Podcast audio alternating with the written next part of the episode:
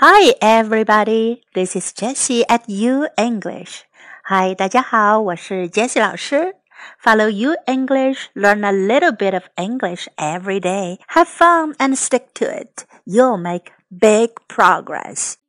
关注 U 英语微信平台，每天英语学一点，快乐学习，坚持到底就是胜利。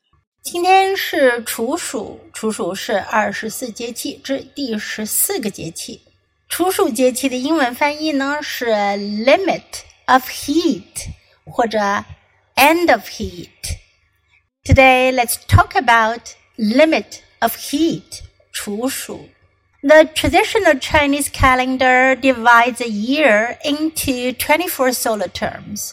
处暑, literally limit of heat, is the 14th solar term. It begins when the sun reaches the celestial longitude of 150 degrees and ends when it reaches the longitude of 165 degrees.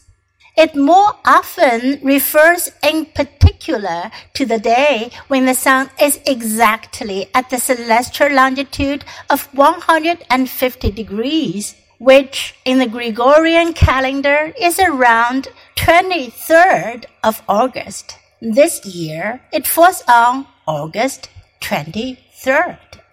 Each solar term can be divided into three pentads. There are first pentad, second pentad, and last pentad. Pentads in 处暑 include first pentad 出后，鹰来祭鸟。Eagles hunt the birds. Second pentad, 次候，天地始肃，all the plants begin to wither and bear. Last pentad，末候，禾乃登，grains become ripe. 处暑 reflects the changing of temperature. 处 means stop and shu means summer. So chu shu indicates that the hot summer is ending. However, in fact, it is not cool yet at the moment and could be still very hot in some days, especially in the afternoon of sunny days. This is also a busy season of harvesting for farmers. When the limit of heat comes, summer heat is gone Clouds in the sky scatter around, forming different shapes. There is a saying that goes, enjoy the clouds of various forms in July and August.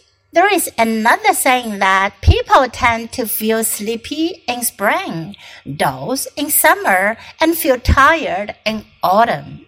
As the weather becomes cool during end of heat, many people will feel languid and weary, which is called autumn weariness.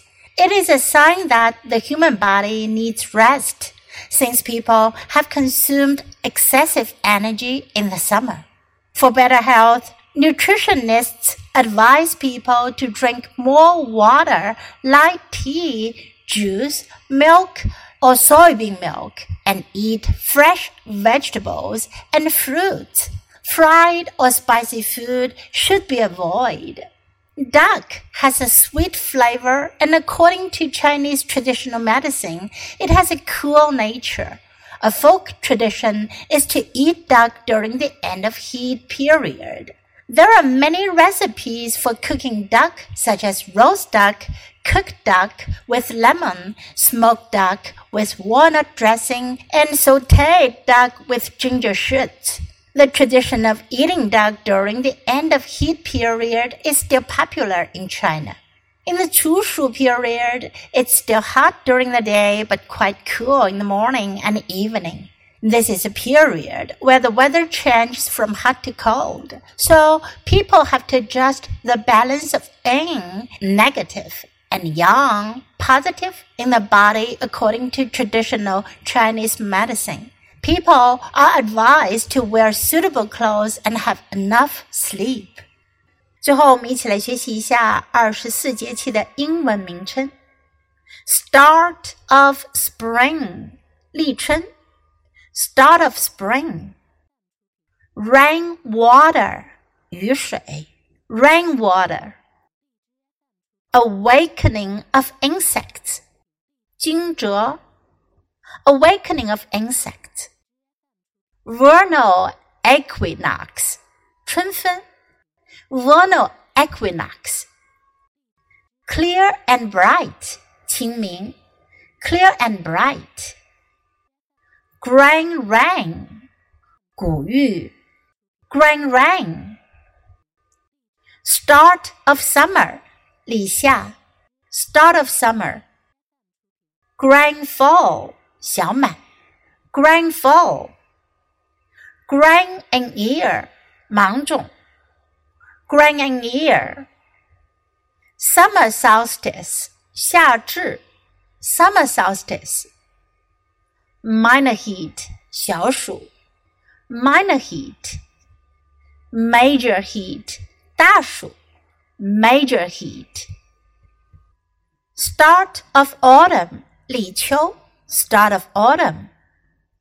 Limit of heat, 处暑，limit of heat。White dew，白露，white dew。Autumnal equinox，秋分，autumnal equinox。Cold dew，寒露，cold dew。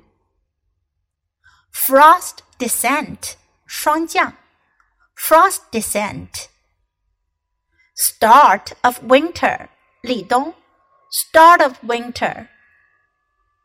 Minor snow 小雪，minor Minus snow 大雪，major snow。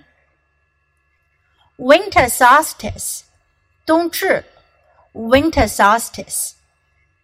minor cold 小寒，minor Minor cold 大寒。Major cold.